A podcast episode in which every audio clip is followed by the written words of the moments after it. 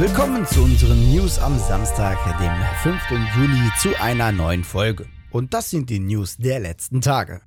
Innerhalb von 40 Minuten will Nintendo auf der E3 2021 kommende Nintendo Switch Spiele präsentieren. Die Nintendo Direct wird am 15. Juni um 18 Uhr stattfinden. Von einer Hardware-Ankündigung in Form einer Switch Pro ist noch nichts bekannt, jedoch auch noch nicht, welche Spiele gezeigt werden. Anders sieht es bei der Ubisoft Forward aus, die am 12. Juni stattfinden wird. In der Pre-Show ab 20 Uhr werden mitunter Neuigkeiten zu For Honor, Trackmania, The Crew 2, Brawlhalla und Watch Dogs Legion erwähnt. Im Hauptevent um 21 Uhr zeigt Ubisoft dann Spielmaterial aus dem ehemals Rainbow Six Quarantine benannten Koop-Shooter. Far Cry 6, Riders Republic, Assassin's Creed Valhalla sowie Rainbow Six Siege werden ebenfalls einen Auftritt haben, genauso wie die beiden Film- und Fernsehinhalte Mythic Quest und Werewolves Within. Üblicherweise hat Ubisoft noch weitere Asse im Ärmel, die bis zur Show geheim bleiben. Ein Star Wars, ein Avatar, Beyond Good and Evil 2, Skull and Bones, genug IPs befinden sich definitiv in der Entwicklung. Auch Publisher Square Enix wird einige Geheimnisse verkünden während der Square Enix Presents am 13. Juni um 21.15 Uhr deutscher Zeit. Besonders gespannt dürfen wir auf eine Weltpremiere von Eidos Montreal sein, die offiziell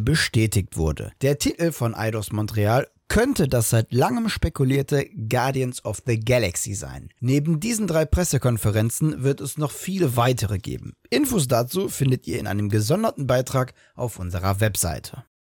Im Windschatten der E3 hängt Nakon die Pressekonferenz Nakon Connect am 6. Juli an. Dann überträgt der Publisher Präsentationen zu mehreren Spielen. Darunter werden wir neue Infos zu Der Herr der Ringe Gollum, Vampire The Masquerade Swan Song sowie Test Drive Unlimited Solar Crown sehen. Darüber hinaus sollen auch Neuigkeiten zu Zubehör bekannt gegeben werden. Special Guests erscheinen und Kooperationen verkündet werden. Zu sehen gibt es die Nakon PK auf den Twitch- und YouTube-Kanälen des Unternehmens. Unternehmens.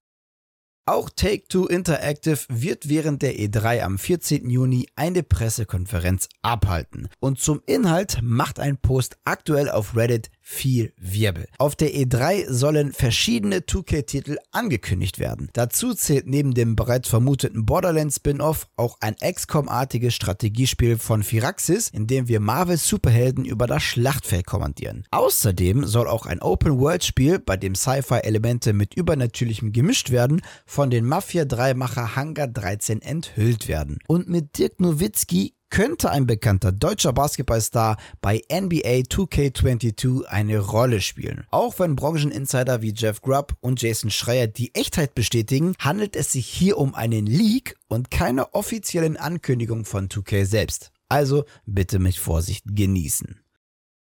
Nicht nur das nächste God of War wird auch noch für die PS4 erscheinen, anscheinend soll auch Gran Turismo 7 für die PS4 an der Startlinie stehen. In einem offiziellen PlayStation-Blog-Beitrag hat PlayStation Studios-Chef Herman Hulst ein paar Fragen zur aktuellen Strategie von PlayStation beantwortet und kam dabei auch auf die PS4-Philosophie zu sprechen. Hulst betonte, dass man die PS4 und somit die Community für die PS5 nicht komplett aufgeben will. Die Plattform sei für Sony weiterhin weiterhin essentiell und unverzichtbar, weshalb man auch den PS4-Spielern nichts vorenthalten wolle. Dazu gehören Titel wie Horizon Forbidden West und das nächste God of War, aber auch Gran Turismo 7 zählt dazu. Aber gerade Rennspiele sind ja oft dafür prädestiniert, als Showcase für neue Hardware zu dienen. Bei einem Cross-Gen-Release steht jedoch die Sorge im Raum, dass die Version der schwächeren Plattform Auswirkungen auf die Version der stärkeren Hardware haben könnte.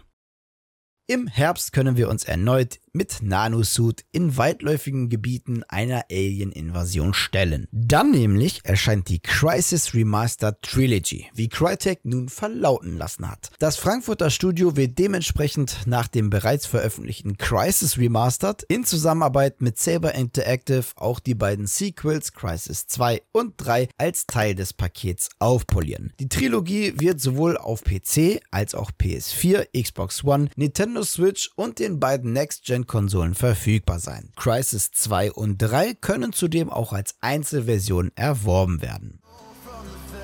Und das waren sie, die News der vergangenen Tage. Und an dieser Stelle verabschiede ich mich wieder von euch. Danke fürs Zusehen. Wenn euch die Folge gefallen hat, dann würden wir uns natürlich über eine positive Bewertung, aber auch über eure Kommentare freuen. Und damit ihr keines unserer Videos verpasst, einfach ein Abo dalassen und das Glöckchen aktivieren. Die nächste Newsfolge, die gibt es dann am Mittwoch von unserem Chef persönlich. Mich hört ihr dann am Samstag. Bis dahin bleibt gesund und guten Loot euch. Ciao.